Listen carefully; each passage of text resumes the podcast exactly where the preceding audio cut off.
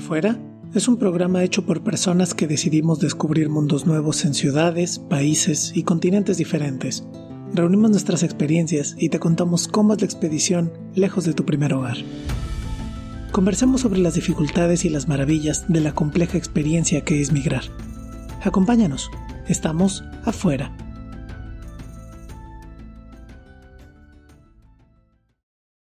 Buenas noches Vancouver, buenas madrugadas México, buenos días Alicante. Estamos aquí de regreso en nuestro podcast afuera, donde tratamos de dilucidar diferentes temas y esquemas. ¿Qué fue primero, si el huevo o la gallina? Y hoy estamos súper contentos porque tenemos a dos invitadas de lujo. Me acompañan desde Vancouver. Moni, ¿cómo estás, Moni? Hola, ¿qué tal? Muy bien muy contenta de estar aquí de nuevo con ustedes compartiendo este espacio. Qué padre tenerte de nuevo, Moni. Y tenemos también una invitada de lujo que nos acompaña desde Alicante, que es Alex. ¿Cómo estás, Alex? Muy bien, gracias. Muy emocionada. Estamos también súper emocionados de tenerte acá con nosotros para conversar. Y bueno, pues yo soy yo, estoy acá en Turín. Bueno, hoy en particular no estoy en Turín, estoy en México, pero radico en Turín. Y hoy vamos a hablar de, decía, de este dilema del huevo la gallina, la dicotomía y la compatibilidad o incompatibilidad de estudiar y trabajar afuera. ¿Por qué digo del huevo y la gallina? Ya conversaremos todos, pero creo que la idea de estudiar y trabajar a veces se atraviesa una con la otra. A lo mejor uno parte con la idea de estudiar o de trabajar y después se encuentra con otra experiencia y o al contrario, a compartir qué nos motivó cada uno de nosotros a hacer una cosa u otra y qué nos llevó a tratar de compatibilizar con, con la otra experiencia y qué tanto lo hemos podido hacer. Entonces, a mí me gustaría empezar con nuestra invitada de lujo, que es, que es Alex, que nos acompaña desde Alicante y que nos cuente un poquito. Tú, Alex, estás en, en Alicante desde hace cuánto tiempo?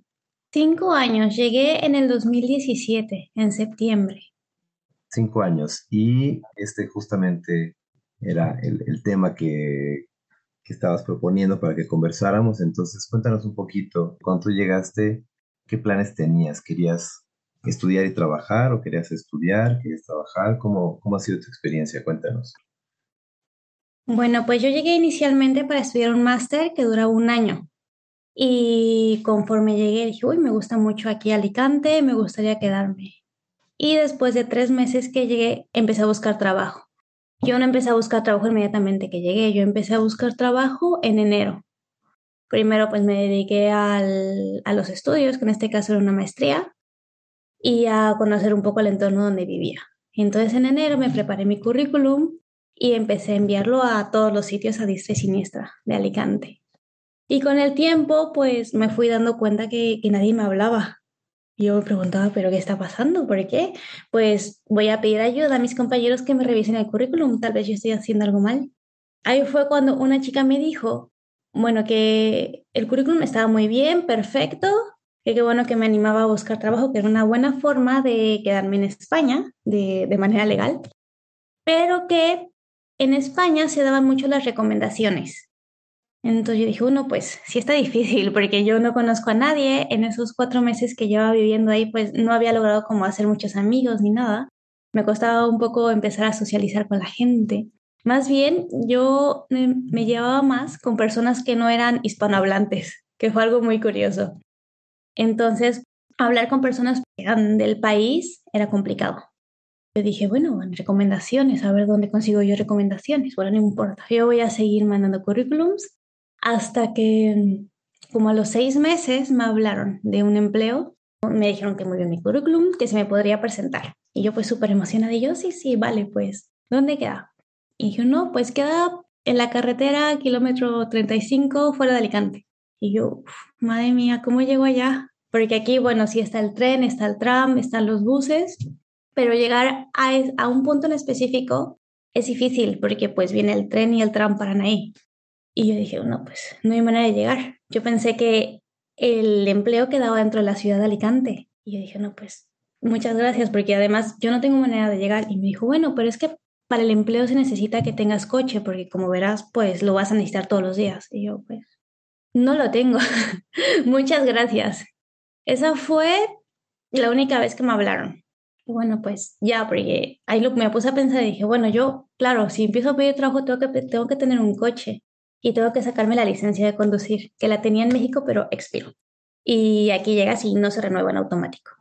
Entonces dije, bueno, pues vamos a seguir buscando trabajos que estén cerca de la zona y así yo no me tengo que desplazar y fijarme bien dónde están ubicados y que no estén ubicados fuera de la ciudad.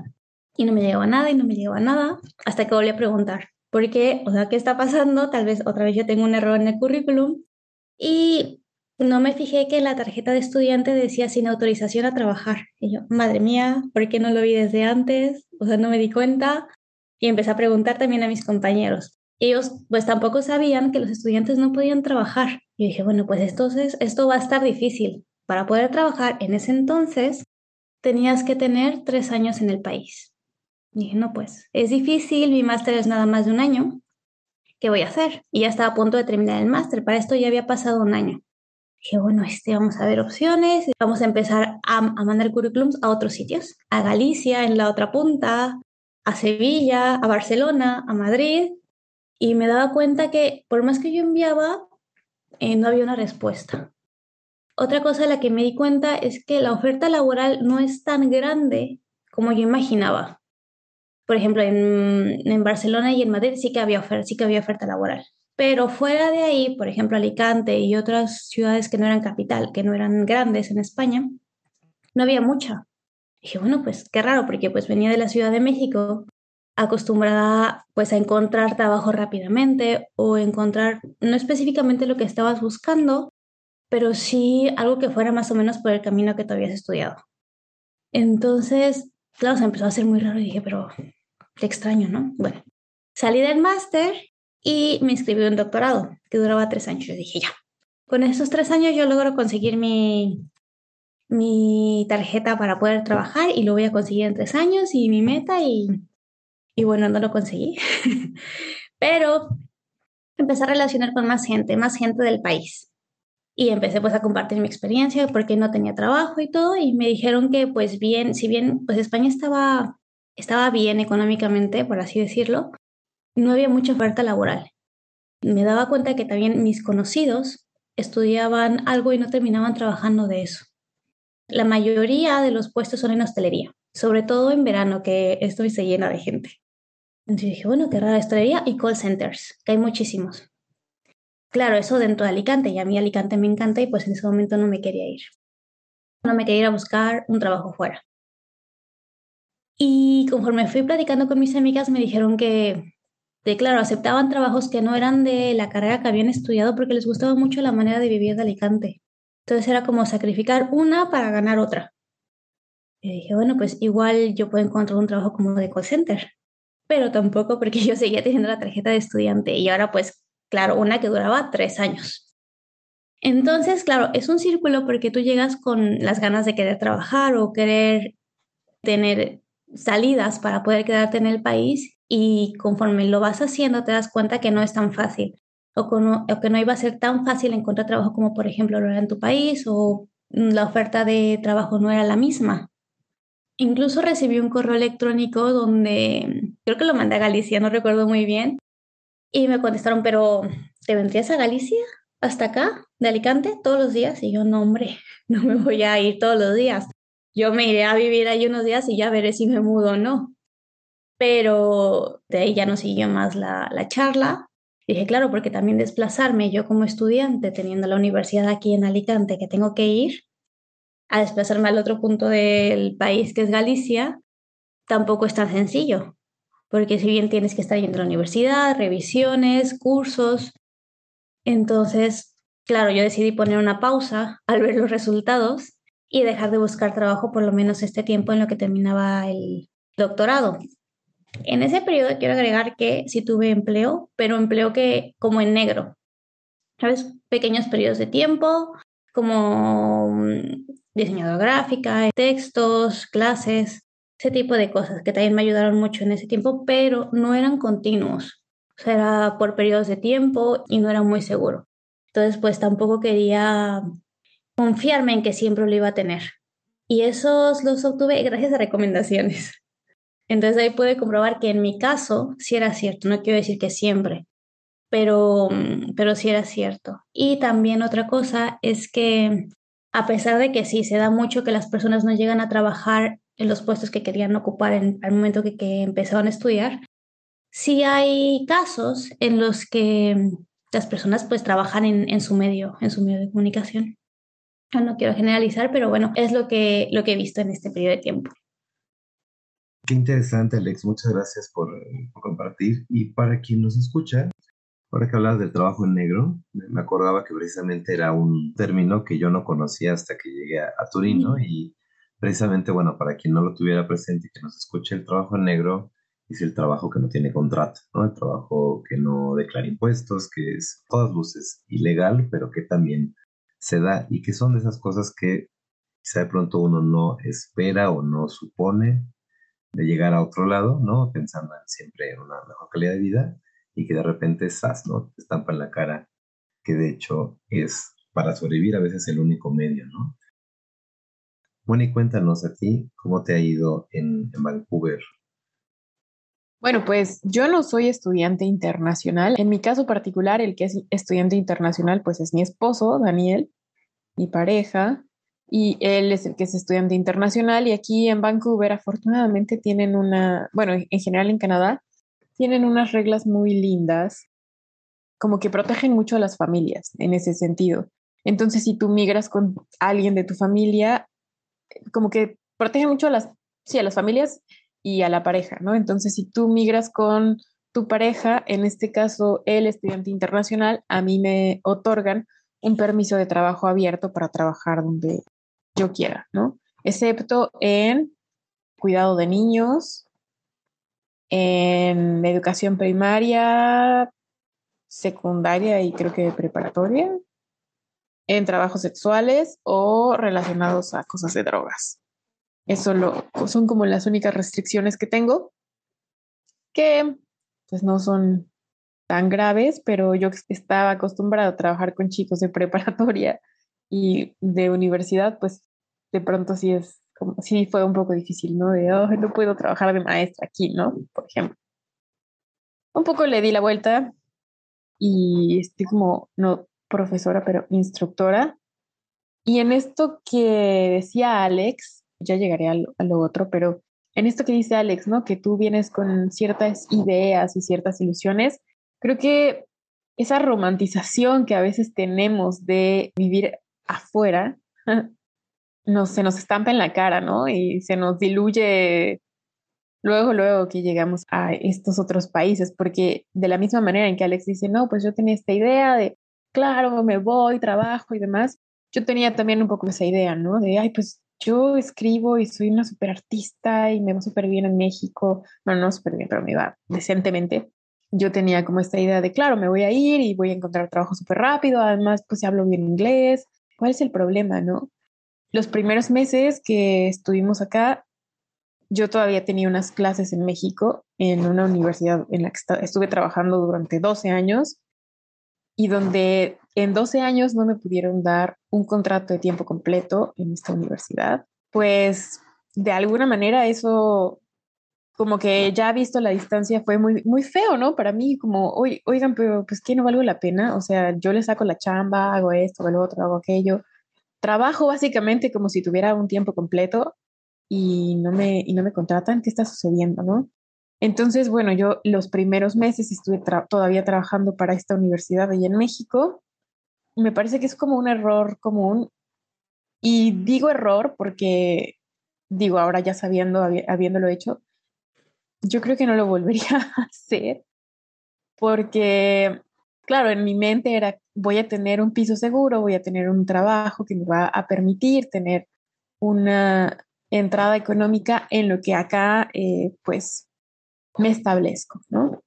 Pero al final del día fue, bueno, pues estoy invirtiendo mi tiempo en este trabajo que por el cambio de horario hace que se me corte el día, y las clases que estoy dando ni siquiera me están redituando económicamente de una manera importante como para que yo pueda vivir de esto o despreocuparme, sino que me estoy comiendo mis ahorros y esto es apenas para algún gasto extra que tenga. Entonces sí se, se volvió algo un poco complicado.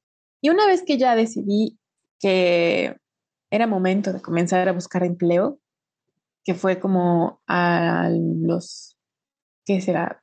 Como a los meses, no, yo creo que como medio año casi, cinco meses, sí, cinco meses. Para encontrar un empleo me tardé tres meses, ¿no? Para que me dijeran que sí. O sea, me acuerdo que era enero de este año y yo mandaba solicitudes y mandaba solicitudes y mandaba solicitudes y nada, y nada, y nada. Todavía tuve una entrevista de trabajo, me acuerdo, y eso es otra de las cosas, ¿no? Creo que de pronto, cuando tú ya probaste el mundo laboral en tu país y migras, tienes un punto de comparación, ¿no? Siento que de pronto los estudiantes que pues pasan de que están estudiando su licenciaturas o una ingeniería o algo así y se van a estudiar un máster a otro país y no tuvieron esa experiencia laboral, pues no tienen un punto de comparación. Pero en mi caso particular, en el de, en el de mi pareja, pues teníamos un punto de comparación de, bueno, ya sabemos lo que es trabajar en México, creo que también es tu caso, Alex, ¿no? Que, bueno, sí es fácil trabajar acá, es, eh, consigues trabajo más o menos rápido, sabes cómo moverte, es tu idioma, tienes a tus amigos, entonces ya tienes esas conexiones, ¿no? y acá no lo tienes, como que no te, no te dabas cuenta de todo, de, lo importante que era eso, ¿no? Y aquí es volver a empezar, ¿no? Eh, por lo menos fue un poco mi caso porque pues aquí nadie te conoce, no tienes referencias, no tienen referencias tuyas y al menos en Canadá es mucho de que hablan por teléfono. Entonces, tú dices, ay, pero ¿para qué si hay tantos medios ahora? Claro, ellos te hablan por teléfono porque quieren saber si tu nivel de inglés es suficientemente bueno y competente como para poder desenvolverte, ¿no? En, en, otro, en otro ambiente. Te hablan por teléfono también para saber si tienes un número canadiense y pues no van a estar hablando a números extraños que luego la gente se tarda en sacar un número canadiense, pues no, no te van a estar hablando a tu número mexicano, ¿no? Porque en Canadá todavía es muy costoso hablar a números extranjeros y pues no, no te van a estar llamando así. Entonces son como pequeños filtros que de pronto estando de este lado, tú pidiendo empleo, pues se te, hacen como muy difíciles, ¿no?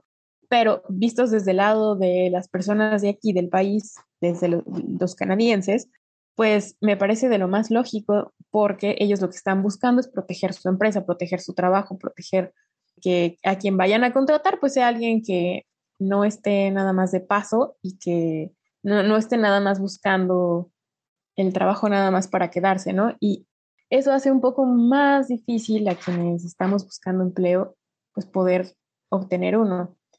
En mi caso muy particular también tengo una gran ventaja de que tengo este permiso de trabajo abierto, pero que vence hasta diciembre de 2025.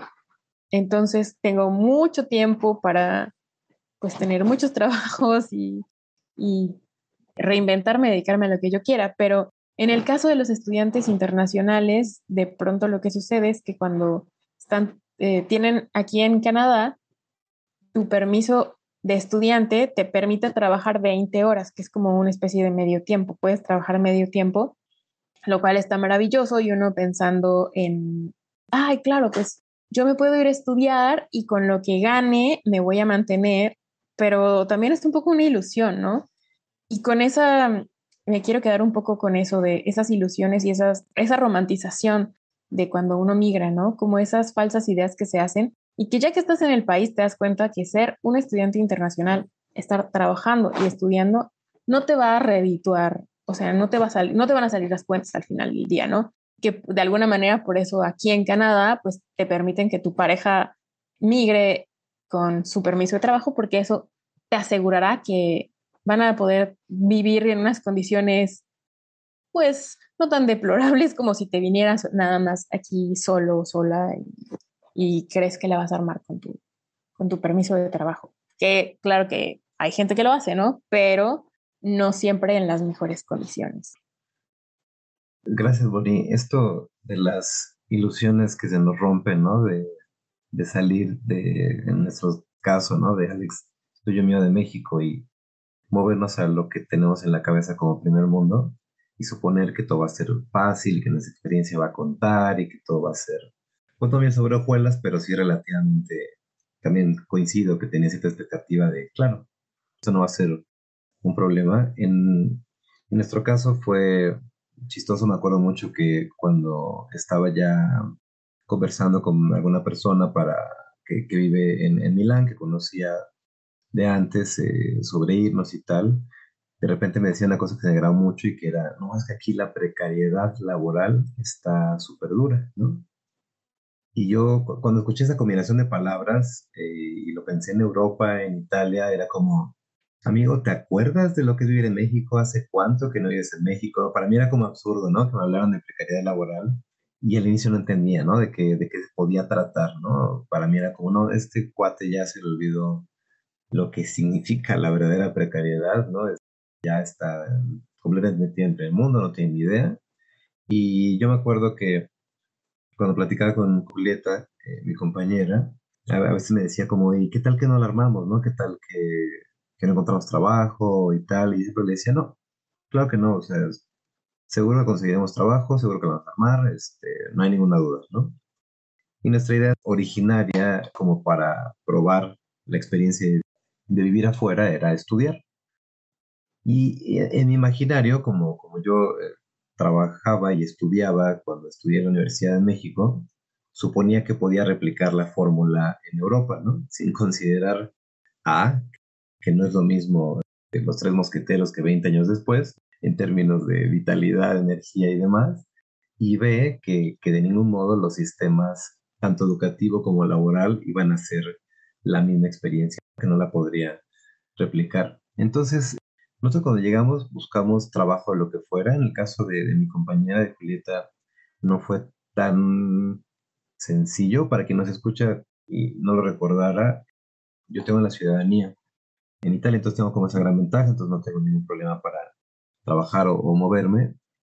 Y Julieta, pues bueno, tiene el permiso de estancia, pero que nos tardamos. Eh, la burocracia italiana es barroca. Alguna vez tendremos algún programa sobre burocracia. De nuevo, ya tuvimos alguno, pero siempre queda veneno por sacar. La burocracia en Italia es muy, muy complicada, entonces el permiso de, de trabajo para ella se tardaron como seis meses en los cuales estuvo básicamente parada. Y eso es toda otra experiencia súper, súper tremenda. Y pues yo sabía que de entrada me iba a llegar a buscar trabajo de mi profesión, ¿no? Porque además sí me intenté entender cómo funcionaba.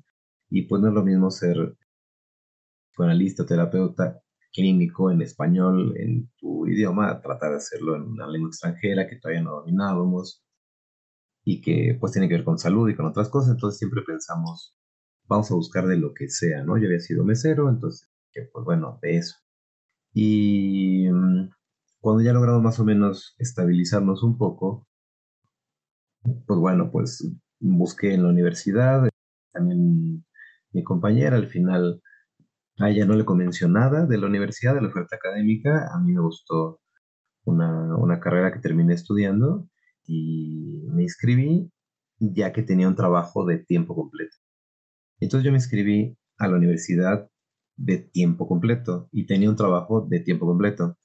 Y entonces, pues en mi cabeza funcionaba como, como México, ¿no? Que era, como bueno, yo estudio, en México creo que no existe el, el concepto de tiempo completo. Es decir, creo que el sistema en México está pensado sabiendo que hay mucha gente que tiene la necesidad de trabajar entonces no existe como la opción de que te inscribas a medio tiempo a la universidad. Es como métete, date, inténtalo y pues si tienes que trabajar, pues dale, ¿no? Y creo que en general las clases son o diurnas o vespertinas, pero tienen horarios como muy definidos y que implícitamente son compatibles con la posibilidad de que la gente trabaje.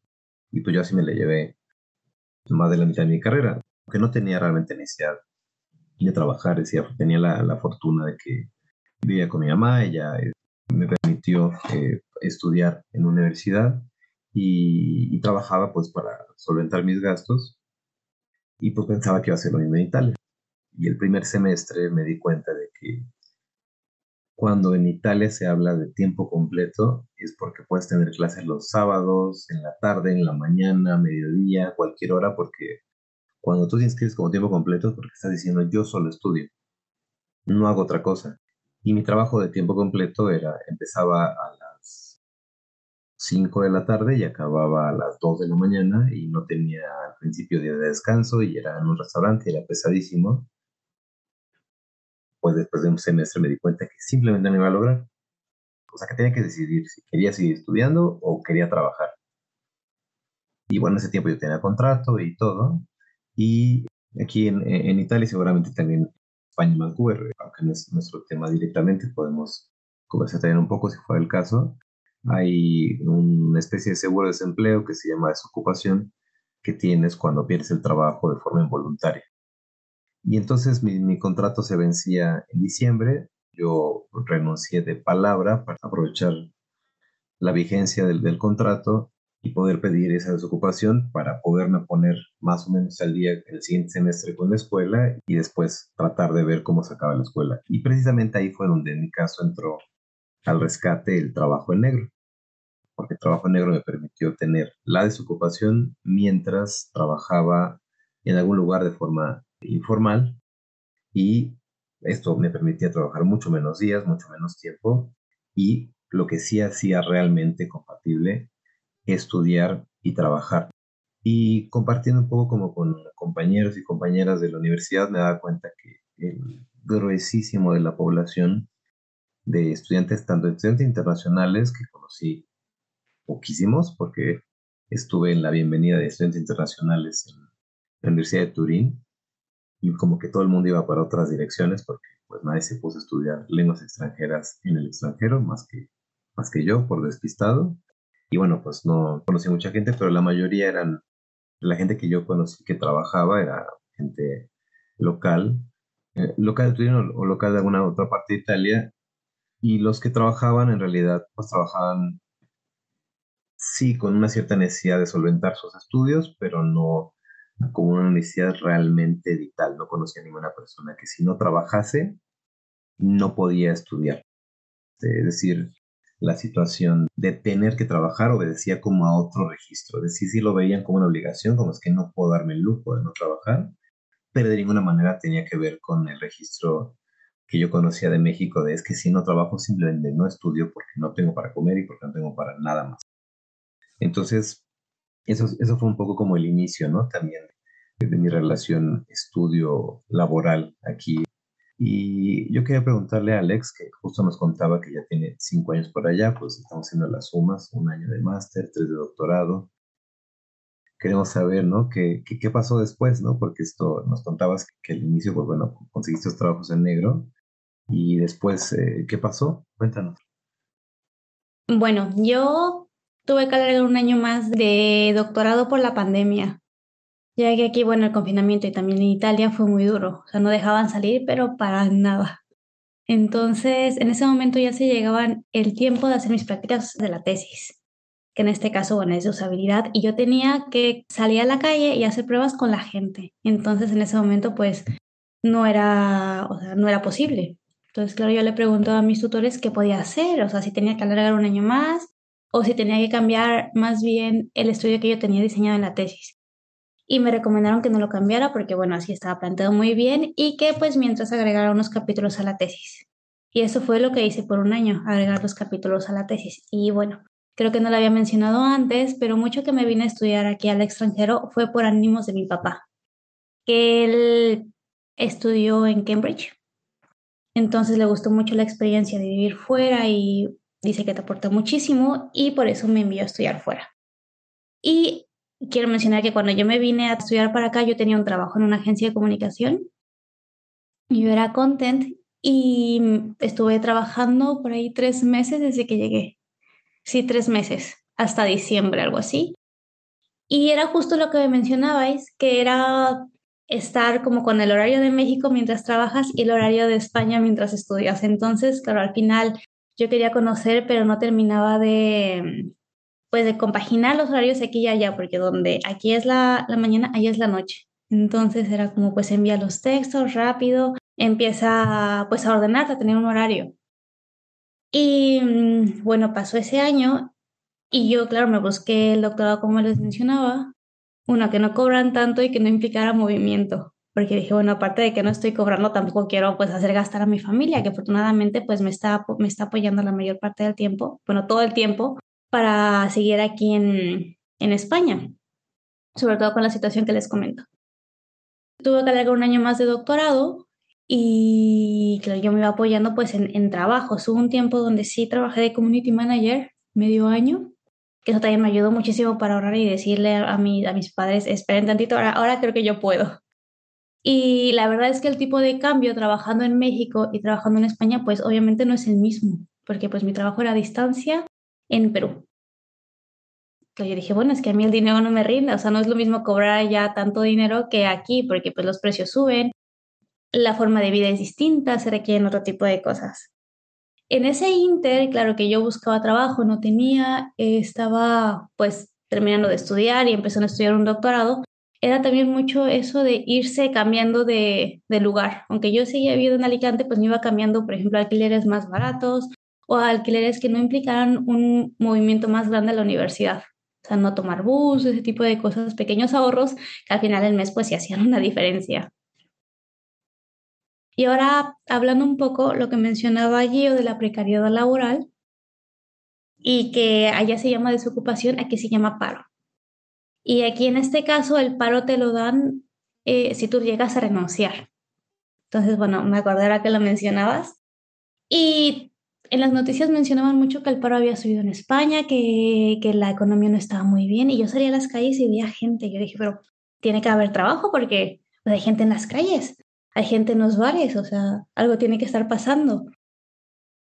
Pero poco a poco me fui dando cuenta que eso era como lo normal, o sea, ver gente en, los bares, ver gente en las tiendas, ese tipo de cosas, porque pues uno, uno está acostumbrado a que cuando ve crisis o, o, ve que en serio no hay trabajo, pues ve otro tipo de cosas en el país, en. Ahora, como mencionaba Moni, de, de, que afortunadamente Canadá tiene unas leyes que son muy flexibles con los extranjeros, Quiero decir que el 16 de agosto en España se aprobó una ley que apoya justo a la comunidad extranjera y eso permite que los estudiantes puedan trabajar creo que 40 horas a la semana en una profesión que esté ligada a lo que están estudiando.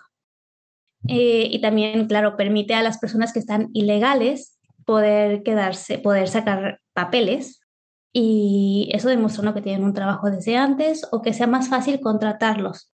Las personas, eso es otro punto. Las personas que también están aquí ya pueden solicitar agrupación familiar dependiendo cuántos años llevan viviendo en el país. Entonces, claro, ya con el tiempo las leyes empezaron a ser más flexibles. Y justo hablando con una amiga que es de Ucrania, le decía, es que creo que llegamos en un momento a estudiar aquí a, España, porque llegamos como en un momento donde no había muchas oportunidades, donde veníamos desde cero, se atravesó el coronavirus y ahora, bueno, la guerra con, con Rusia, está poniendo un poco complicadas las cosas aquí, aquí en España y creo que en todo el mundo, sobre todo con la subida de precios.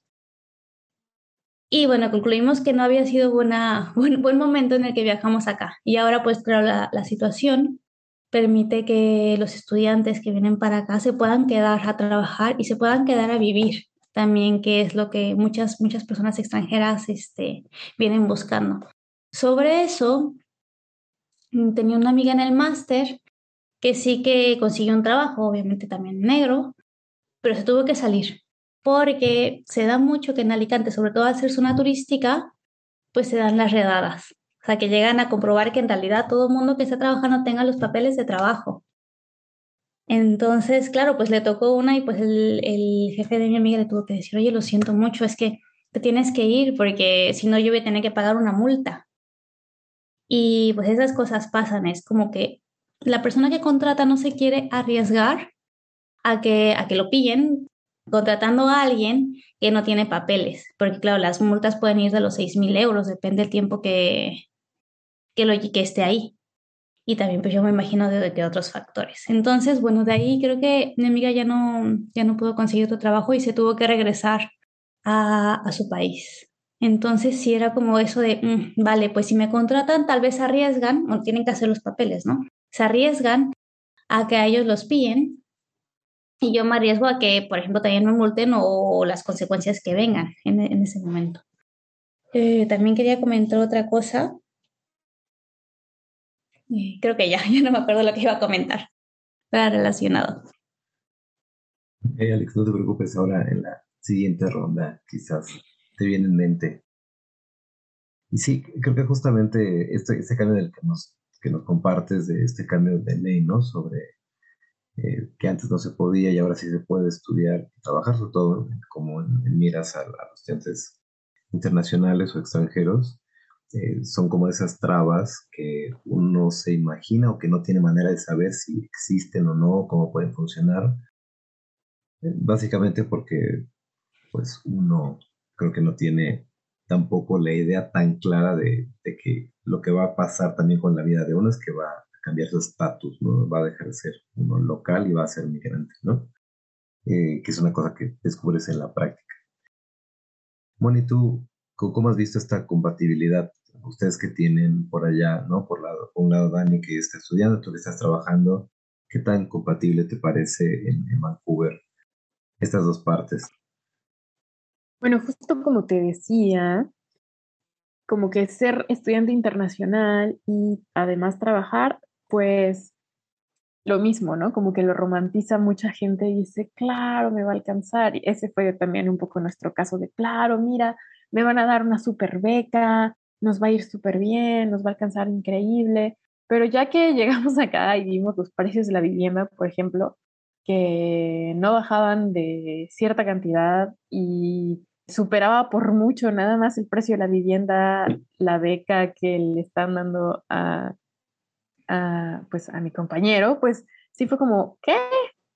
Pero nosotros creíamos que nos iba a alcanzar perfecto, ¿no? Y, no, pues para, pero estamos lejísimos de eso.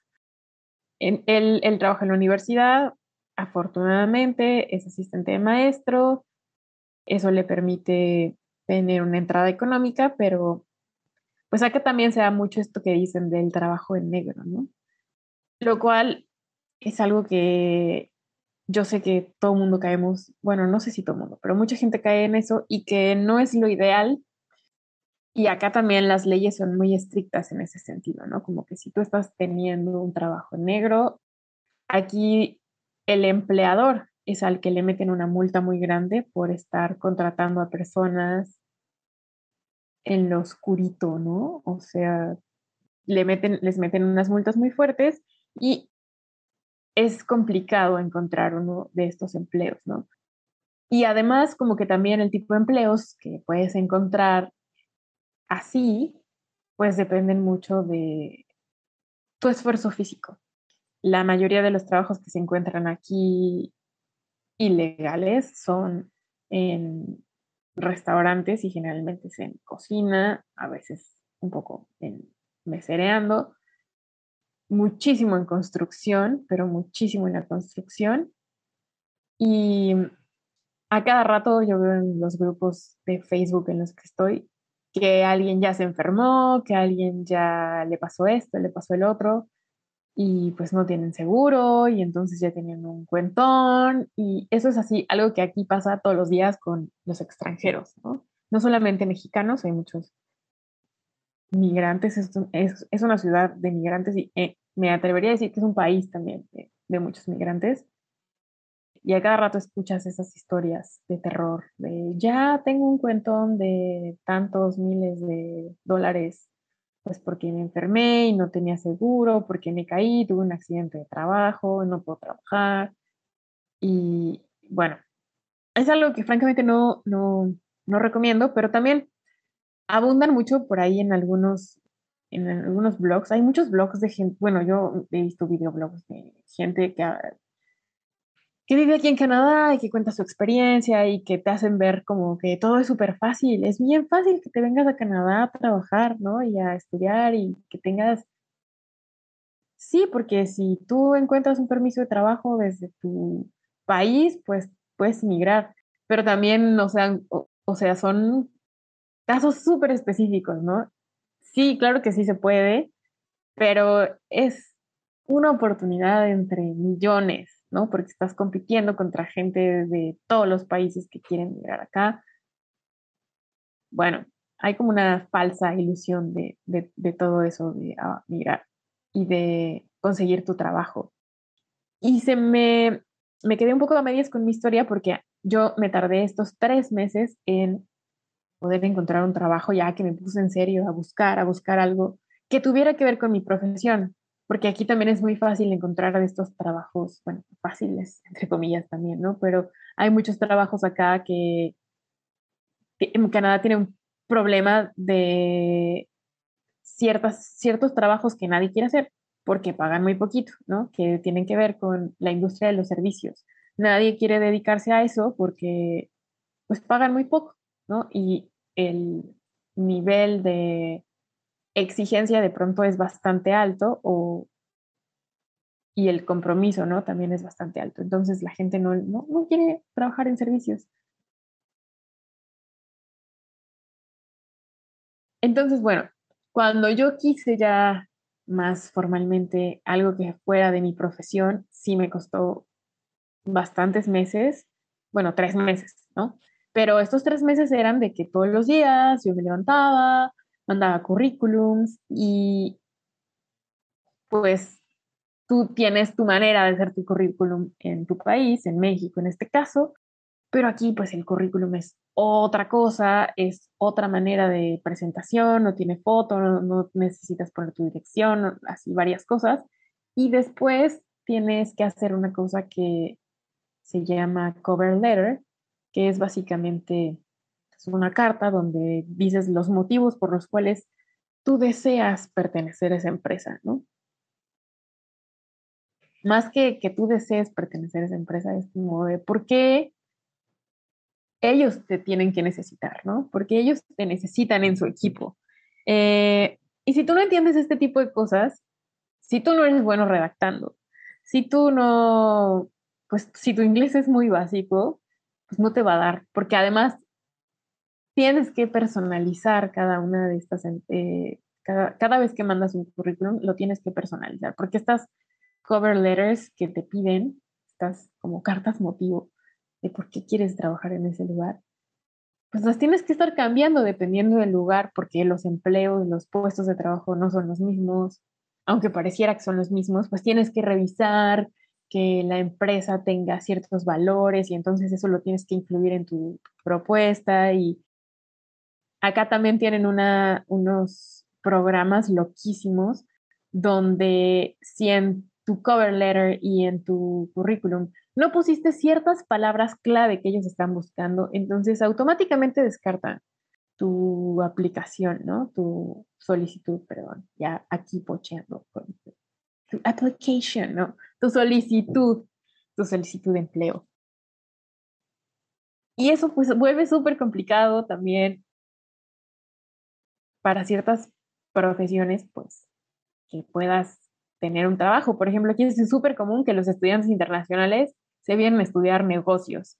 O sea, es como de todos los días. Claro, se vienen a estudiar negocios y entonces eh, venir a estudiar negocios y luego encontrar un trabajo que tenga relación con eso, es lo que todo el mundo quiere, ¿no? Es así, todo el mundo viene a estudiar negocios y todo el mundo quiere este, un trabajo administrativo, detrás de la computadora haciendo algunas cosas administrativas y es el tipo de empleo más complicado de, conseguir, ¿no?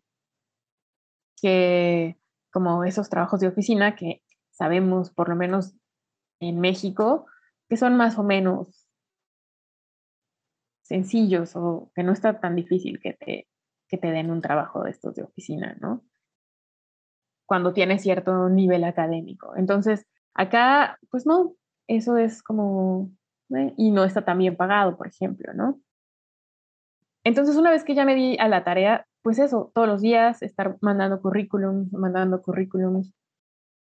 Tuve que tomar unos cursos aquí en la biblioteca de cómo hacer mi currículum, o sea, todo esto lo sé porque tomé esos cursos de cómo hacer mi currículum para, para para que sí me contrataran, ¿no? Y entender mucho de la cultura canadiense, porque esa es otra, ya que tienes el trabajo, bueno, tienes que entender que los mexicanos te dicen, el trabajo entras a las 9 y todos llegamos 9 y cuarto, pues 10 minutos, ¿no? 10, 10, 15 minutos de tolerancia.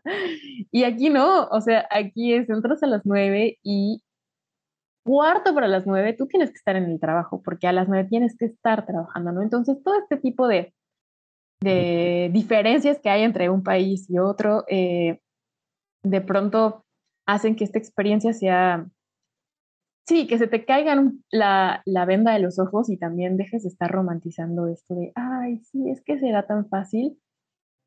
Y pues no, amigos, no está tan fácil.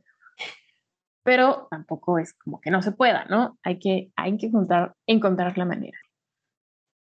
Sí, justamente, gracias, Moni. Justamente creo que eso es lo que básicamente se trata migrar, ¿no? Encontrar el modo, ¿no? Uno piensa que es de un modo y se da cuenta de que no, en el 99% de los casos, pero ya estás ahí, entonces dices, bueno, pues entonces ahora qué hago, ¿no? Y vas encontrando como los modos o tratas de encontrar los modos.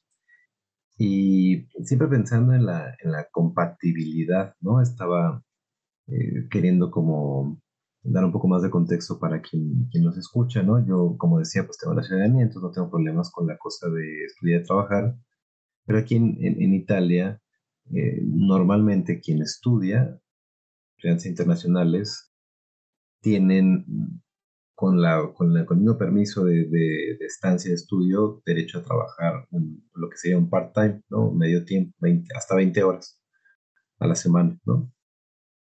Y bueno, pues esto hace que sea relativamente compatible, ¿no? Este, trabajar con estudiar. Y digo relativamente porque el problema no es tanto que puedas trabajar, sino que encuentres un trabajo que sí te permita estudiar.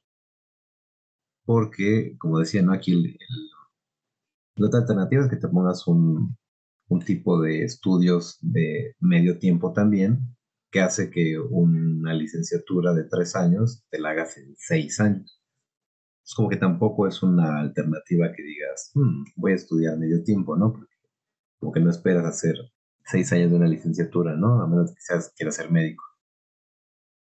Pero entonces, bueno, están esos trabajos de, medio tiempo que, como decía Moni, ¿no? Es, incluso los que no son en negro, ¿no? hablando de contratos eh, en forma, ¿no? Call center, tiendas de ropa, restaurantes, eh, en fin, todos esos sectores que son relativamente precarios, digo relativamente porque sí vuelvo a subrayar que no es la misma precariedad en, Europa que, en México, ¿no? Pero son, eh, pasa en Italia un fenómeno muy chistoso, bueno, bastante lamentable, más que chistoso, pero pues uno tiene que tomar las cosas con humor. Y, el fenómeno es este, que hay una serie de trabajos que, que, el Estado subvenciona con las empresas que tienen que ver con ese tipo de, de trabajos que he mencionado, y que tienen como dos tipos de registros, uno que es el aprendizaje y otro que es el stage. Y ambos son trabajos que no sé qué cantidad pague el gobierno, pero básicamente al empleador no le cuesta nada o casi nada ese tipo de trabajadores. Y entonces muchísimos eh, estudiantes o también gente que, que, no estudia, que pues, está queriendo eh, agarrar un oficio, toman ese tipo de trabajos, ¿no? Y la gente que agarra el aprendizaje casi siempre es gente que quiere justo como aprender un oficio, ¿no? Entonces son contratos como de cinco años, donde la idea, que a nivel teórico funciona muy bien, como todo lo teórico que se da en escritorio, ¿no? Sin considerar la realidad. La idea es que pues tú aprendas durante esos cinco años el oficio para que después tengas un trabajo relativamente que te pueda sustentar sin ningún problema, ¿no? Y el stage es más bien para la gente que está estudiando, ¿no? o sea, que, que, tiene como una temporada nada más, ¿no? Que siempre son como trabajos de verano o de temporadas más o menos cortas y que están más o menos pensados con la compatibilidad de estudiar. Ahora, ¿cuál es el asunto? Que todos estos dos modalidades comprenden solamente a las personas que son menores de 30 años. Entonces, este es otro factor que creo que hay que considerar que uno no tiene quizá tan presente eh, y que tiene que ver justamente con el factor edad, ¿no? Y una cosa que fue un shock muy grande en términos laborales aquí en, en Turín es que después de los 30 es difícil conseguir trabajo. Y eso es como de, pense, pense, ¿no? Yo, o sea, apenas estaba saliendo el golpe de los 30 como para que ahora me digas que ya no me van a contratar, ¿no? Entonces es como un shock muy grande y, pero eso no pasa en toda Italia, ¿no? Como, he compartido como, como con otras personas de otras partes y justo platicaba con una amiga que regresó después de 15 años de estar en, en Alemania y regresó a Turín, que es donde eres originaria, y de repente se encontró con esta frontera de los treinta y tantos donde ya no te contratan y decía, pues que, ¿qué esperan que haga en mi vida, no? O sea, pues yo, y tenía una licenciatura y una maestría, pero ya no tenía edad para ser contratada, ¿no? Porque ¿qué es lo que pasa? Que al ser estos contratos tan eh, accesibles para los patrones, en términos de que no gastan casi nada, y al ser tan caros los impuestos, pues buscan solamente contratar a gente menor de 30, ¿no? Y entonces tú estás enfrentando, porque la lógica de la ley está muy padre, porque dice, claro, mientras más edad tienes, más experiencia tienes y tienen que pagar más. Y eso estaría muy bien si la empresa, las empresas estuvieran dispuestas a ello, ¿no? Pero en general lo que pasa es que si, más experiencia tienes, más me cuestas, entonces menos te voy a querer contratar, ¿no? Sobre todo en ese tipo de trabajos que estoy nombrando, ¿no? Entonces, si es compatible estudiar y trabajar, pero si tienes, al menos en Turín, en, Milán es un poco más alta la, la, frontera y creo que debe variar bastante de ciudad a ciudad y también de acuerdo a la oferta laboral que haya en cada ciudad. Es compatible, pero sobre todo si eres como un como más chavo, ¿no? Como que es tu primera experiencia universitaria, ¿no? Este, ahí sí es como más fácil como, como, como los stash, algunas veces te permite justamente entrar directamente como en alguna área de tu carrera y después empezarte a más o menos colocar y así, porque también hay otra cosa que se hace durante la carrera, que es, en Italia se llama tirocinio, en México es el servicio social y es como lo que son las prácticas profesionales, ¿no? Y el tirocinio depende a través de la carrera, ¿no? Yo agarré una carrera que como siempre apuntaba a lo económico, ¿no? Muy bien por mí, entonces la carrera que que difícilmente es este, muy bien pagada, entonces bueno, pues el tirochinio de mi carrera no era pagado. Hay tirocinios que sí son pagados, ¿no? Y es una cosa que tienes que hacer en algunos casos obligatorio, en algunos casos puedes elegir hacer las prácticas y pues básicamente lo que uno trata de apostar es pues a entrar un poco al campo profesional, ¿no? Y, y mi entrada al campo profesional fue más bien lateral porque yo estudié una carrera que se llama mediación lingüística, que en realidad es para ser traductor, pero en Turín el ámbito editorial, como para hacer traducción, tampoco es como que sea un boom enorme, entonces como de conseguir prácticas de esa carrera en particular no era muy fácil, pero yo tuve que tomar una decisión de estudiar lenguas extranjeras y tuve que tomar la decisión de cambiar alguna y meter español porque en algún punto supe para dar clases de español, que era una cosa que me interesaba, tenía que tener créditos de haber estudiado español. No me bastaba solo con ser nativo, que claro, te posiciona en un cierto lugar y te permite conseguir ciertos trabajos como, como conversador y otro tipo otra serie de cosas, en, al menos aquí en, en, Italia, pero no como profesor como tal. Entonces, pues metí español y entonces yo hice prácticas que tiene que ver con la enseñanza del español y de ahí me empecé a, a, a, meter, ¿no? Y entonces ya desde ahí fue también porque, pues, entre mi edad y mi experiencia como docente en otras cosas, fue lo que me permitió después hacerme compatible un trabajo profesional con estudiar, ¿no? Pero fue como darle la vuelta al rizo de varias maneras y serpentear ahí un montón de cosas y, bueno, en conclusión, es compatible, sí, pero sobre todo depende de qué edad tienes y qué carrera estás estudiando. Con esta, con esta idea, eh, quiero regresar a la palabra a Alex, que ya se acordó de lo que quería decir hace rato, y también para ver si podemos ir pensando en hacer una ronda de cierre antes de nuestra, de nuestra ronda final de recomendaciones, ecos y reflexiones.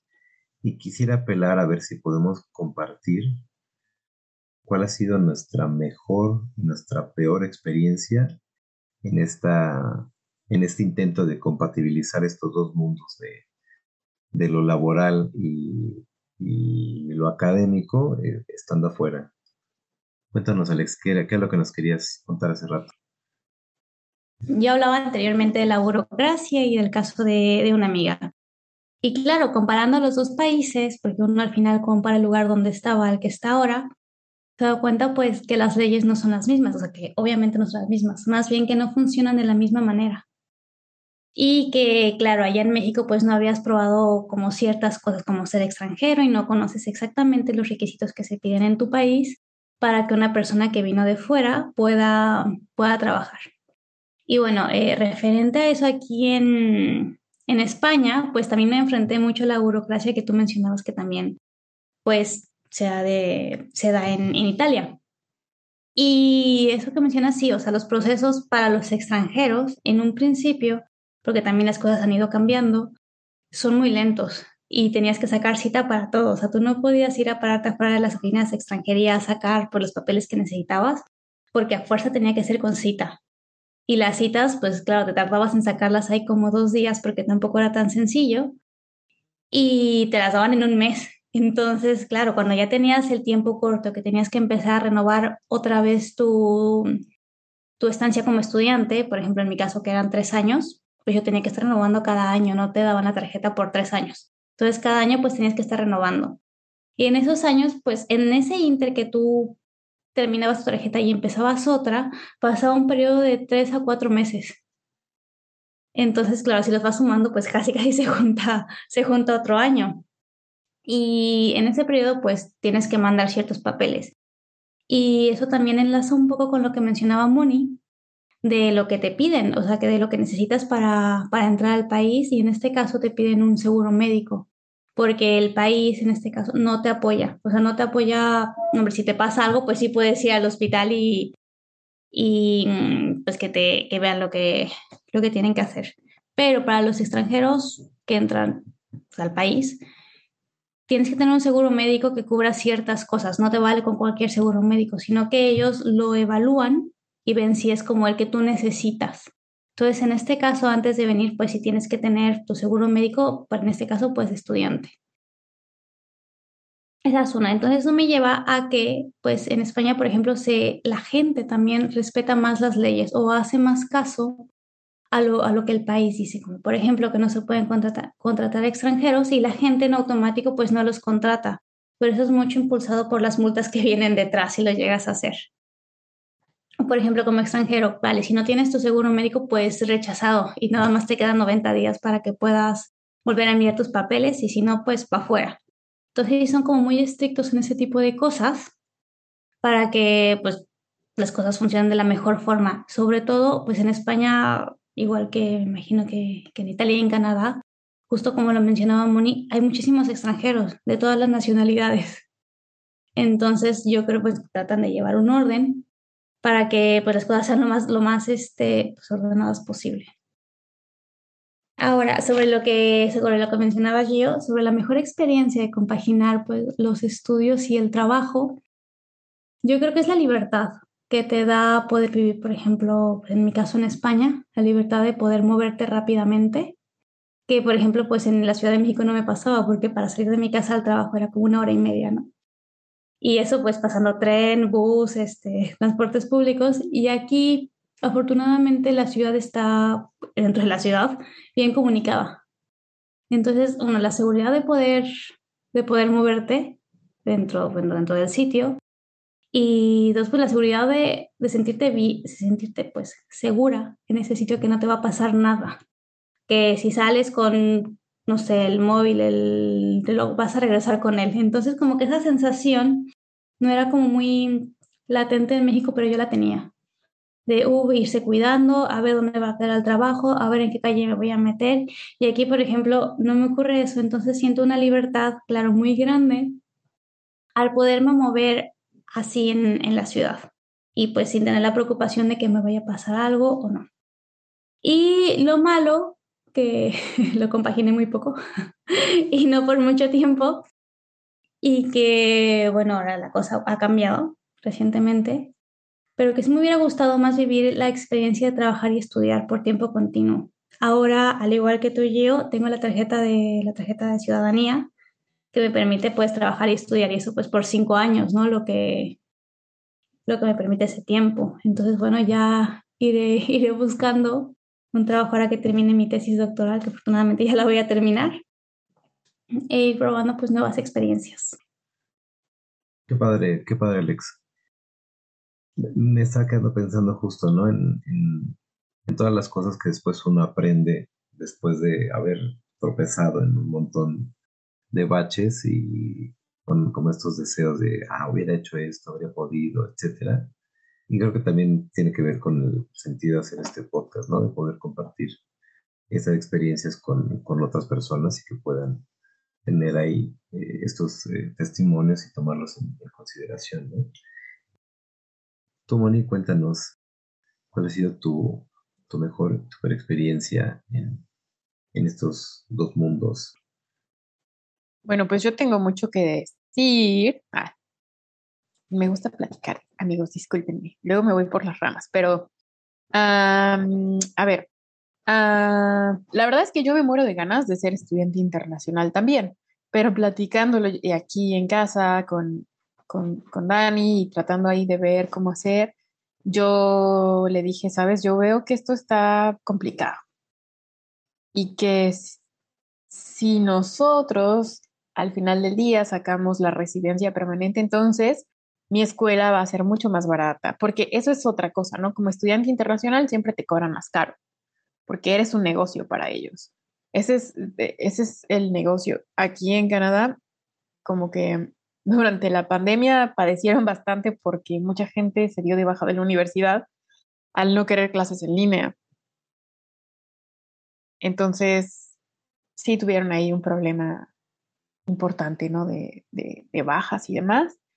Em, y bueno, platicando con, con Dani sobre qué, qué, qué, cosas hacer, yo le dije, bueno, creo que no podemos, o sea, sopesando todos los factores, no podemos ser dos estudiantes internacionales en la casa, está muy complicado. Tú fuiste el de el, el primero, bueno, pues termina y si tenemos la ciudadanía entonces, entonces sí podría, bueno, no la ciudadanía, la residencia permanente un paso a la ciudadanía. Pero si tenemos eso, entonces sí podría pensar en estudiar porque me saldría a precio de alguien canadiense y además tengo, se me abre una oferta importante de becas que, bueno, sería maravillosa. En México yo tuve muchas becas, muchas becas durante toda mi vida, desde la primaria hasta hace unos, hace, hasta 2019 que tuve mi última beca, ¿no? Como artista. Y acá también hay muchísimas becas, muchísimos apoyos, pero todo es para residentes permanentes, ¿no? Si tú estás con tu permiso de trabajo, eh, con esto, pues no puedes acceder a eso. Entonces, bueno, eso por un lado, que es algo como un poco triste. Pero en el lado bonito es que aquí toda la, todos los trabajos como que les piden que haya una especie de cuota de diversidad, ¿no? Entonces, pues sí, les gusta que haya mexicanos, mexicanas, porque trabajamos bien, porque somos gente que está acostumbrada a, trabajar duro, francamente. Sí, los mexicanos somos gente que estamos acostumbradas a trabajar pesado, a tener cargas de trabajo duras y, y resolvemos y como que no nos quejamos tanto como si se quejan, la verdad, los canadienses, ¿no? Uy, no, ya me pusieron a hacer esto, uy, me tuve que quedar cinco minutos más, ¿no? Y nosotros que acostumbradísimos en nuestros países de, claro, yo me quedé toda la noche y no dije nada, ¿no? O no dormí, pero saqué la chamba y me, están pagando lo mismo, bueno, aquí estas cosas, por eso les gusta de pronto trabajar con mexicanos, ¿no? Y esta cuota de la diversidad hace un poco más eh, sencillo que te contraten en especial a mí, que además soy mujer, ¿no? Porque soy migrante y soy mujer. Entonces, oh, claro, tengo esos dos factores, pero bueno, también estás eh, luchando contra eh, que hay también migrantes, por ejemplo, ahora con las personas ucranianas, que, que la guerra, bueno, obviamente les dieron todas las preferencias del mundo, y vida así por haber, o pues de otro, otro tipo de, como desventajas o que tienen otras personas frente a ti y que tú pues no te habías dado cuenta, que también les hacen tener cierta preferencia. Pero bueno, de alguna manera eso ha jugado un poco a mi favor Y algo muy bonito que me sucedió es que yo fui por un empleo de recepcionista, ¿no? Así dije, bueno, pues ya, desde, aunque sea de recepcionista a una escuela de música, a la Escuela de Música de la Sinfónica de Vancouver, yo dije, bueno, pues ya aquí, de recepcionista, por lo menos es algo medio de las artes, ¿no? Y me rechazaron, entonces me dolió mucho y dije, no, es que no me contratan en ningún lado, seguro no sirvo. Pero quien me hizo la entrevista pasó mi currículum a otras personas y al final del día me volvieron a llamar eh, como al mes y medio después, dos meses, para contratarme para un empleo en otros dos meses, ¿no? Que iba a ser dentro de dos meses. Entonces me dieron como asistente de maestra, pues por mi experiencia que había tenido en México, y también me dijeron que si quería dedicarme a la taquilla de, del teatro, por supuesto que yo dije, ¿la taquilla qué? Yo quiero ser asistente de maestro, o sea, eso me, me emociona mucho más. Y bueno, uh, ese es un trabajo en el que sigo ahora, ¿no? Estoy ahí trabajando para ellos y es, ha sido muy bonito, una experiencia maravillosa. Entonces es algo muy, muy chido que me, que me sucedió, ¿no? Y también quería contarles que aquí, así como ustedes dicen, ¿no? Que está el paro o la desocupación, eh, el paro en España, la desocupación en, en Italia, aquí hay algo muy parecido que es el EI, el Employment Insurance, que es el seguro de desempleo, como en México, ¿no? También que tenemos ese seguro de desempleo. Y lo mismo, yo puedo pedir, aquí se puede pedir si tú dices que trabajaste cierto número de horas.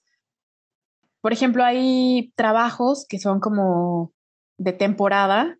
Ahorita que fue verano y hay mucho trabajo, por lo menos aquí en Vancouver, y luego baja un poco cuando se termina el verano pues porque hay menos gente que viene a visitar Vancouver, ¿no?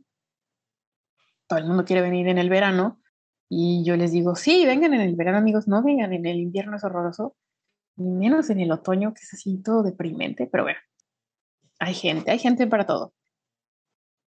Y tú lo puedes pedir solamente por haber trabajado cierto número de horas. Y no hay problema o sea, aunque seas residente, pero, eh, aunque seas, eh, solo tengas este, tu permiso de trabajo y todavía no seas residente permanente, tú puedes pedir este, este seguro de desempleo. Sin embargo, si tú eres un trabajador temporal y pides el seguro de desempleo, cuando tú quieras hacer una solicitud de residencia permanente, eso te va a afectar porque te va a restar horas trabajadas pues porque no estuviste trabajando, ¿no? Es una cosa ahí medio extraña, pues porque al final del día este es, cada, cada vez que tú pagas impuestos, parte de esos impuestos se va a pagar este seguro de desempleo. Entonces, eh, pues eso, si tú no tienes todavía tu residencia o tu, sí, residencia permanente por lo menos, pues te va no es que no te vayan a dar la residencia permanente, pero sí te va a afectar en el número de horas que tú tienes que comprobar que tienes frente al gobierno canadiense, ¿no? Entonces, pues ahí tienes que ver si sí te conviene pedirlo, si no te conviene pedirlo y demás. Y la verdad es que hay mucho trabajo, o sea, sí, trabajo hay para aventar para arriba, pero claro, de cierto tipo de trabajos, como les decía, donde necesitas mucha fuerza física, ¿no?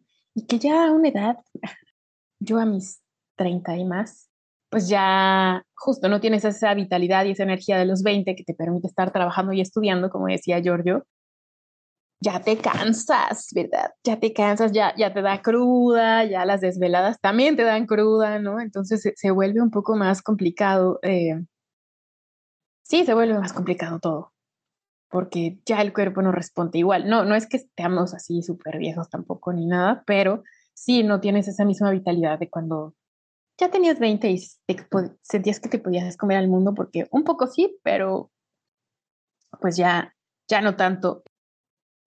Y creo que... Ah, y otra cosa que me gustaría añadir ya por último es esto que incluso, incluso se hacen bromas de esto, ¿no? Que aquí en Canadá cuando eres como un recién llegado y quieres pedir trabajo, muchas veces no te dan el trabajo porque tú no tienes experiencia laboral canadiense. Lo cual es muy chistoso porque pues ¿cómo la vas a tener si no te han dado la oportunidad y vienes llegando y no tienes trabajo, ¿no?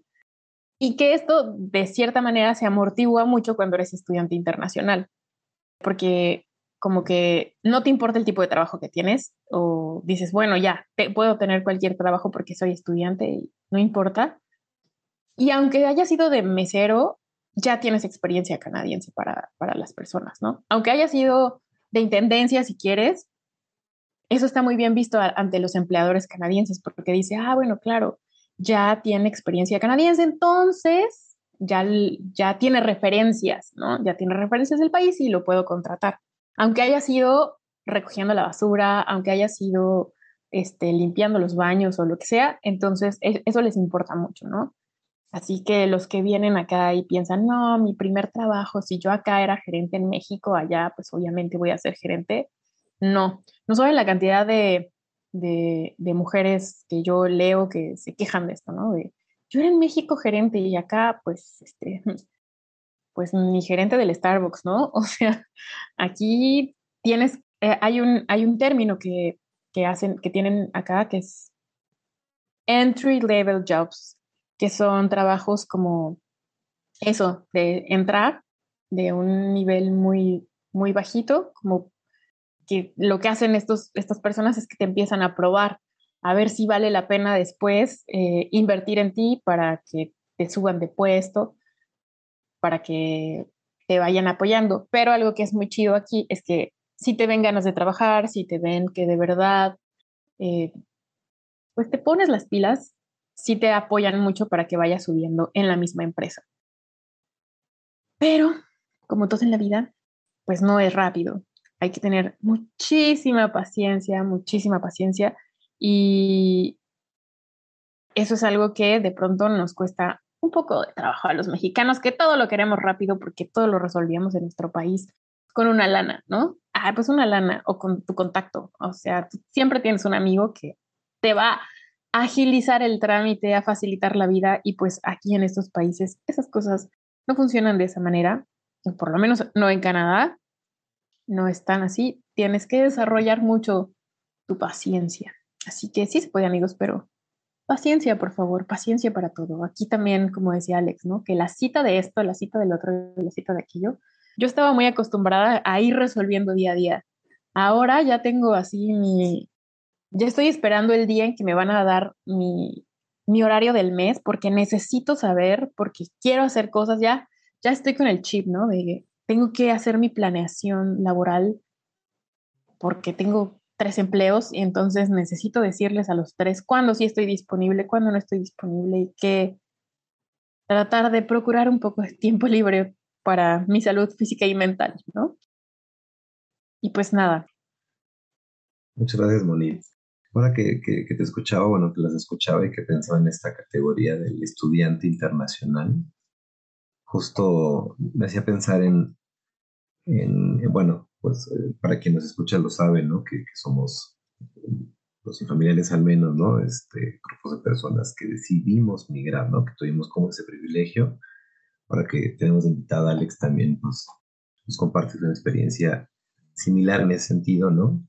Y, lo pienso sobre todo porque la categoría de estudiante internacional automáticamente te da otra categoría de migrante, ¿no? En términos de cómo te recibe el país, cómo te recibe el mundo laboral, cómo te recibe la propia integración, ¿no? Y demás.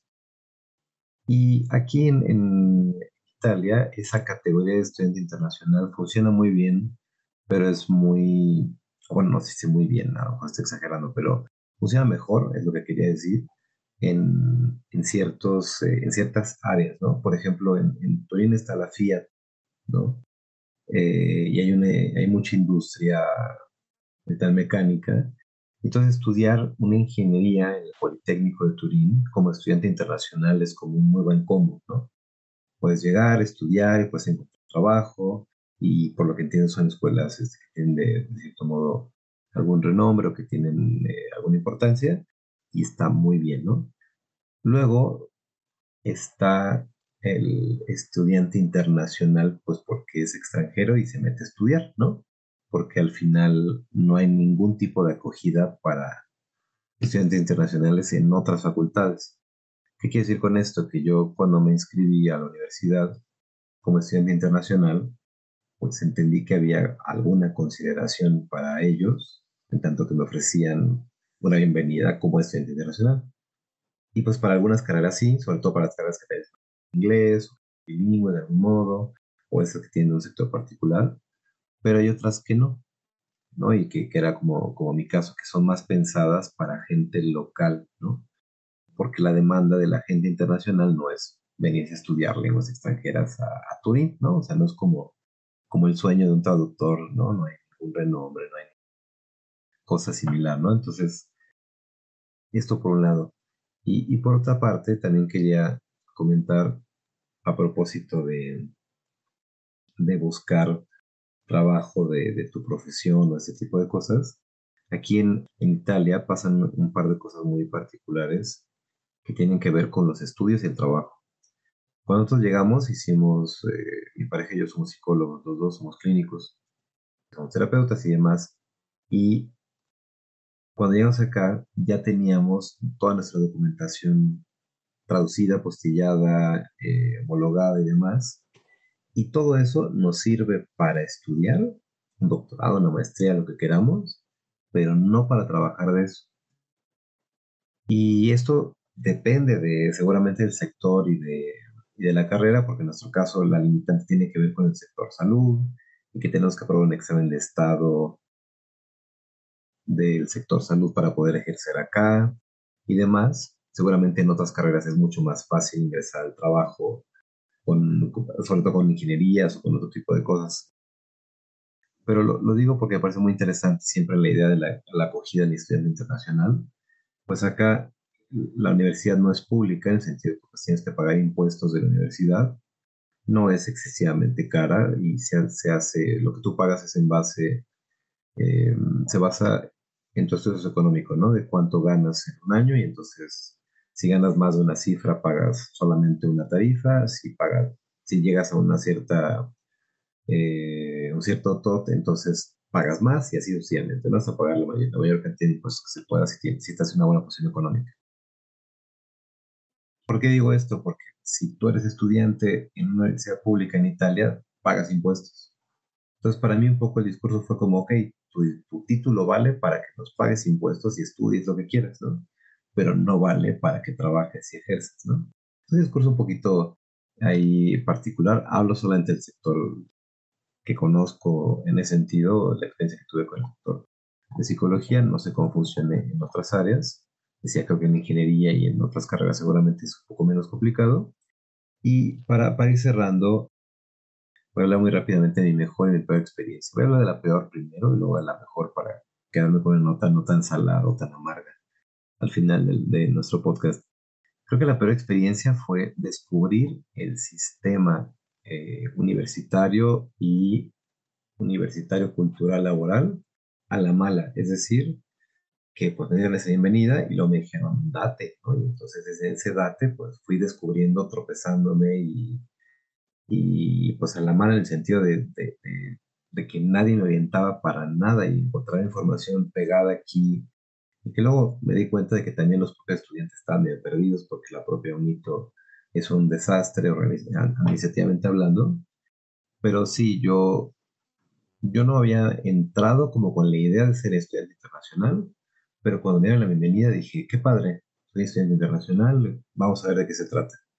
Y luego me di el chasco de que no, no era estudiante, o sea, sí, por mi calidad de extranjero, pero en realidad yo entré como extranjero a una escuela nacional, ¿no? Y tuve que descubrir ese sistema la mala, nadie me lo explicó, eh, o bueno, sí, pero tuve que cortar la información en todas partes y además descubrí sobre la marcha que esa carrera, como seguramente muchas otras que no tienen esa popularidad internacional de, acuerdo a lo que es la especialidad de cada ciudad seguramente, fui descubriendo pues que era una carrera pensada para gente local.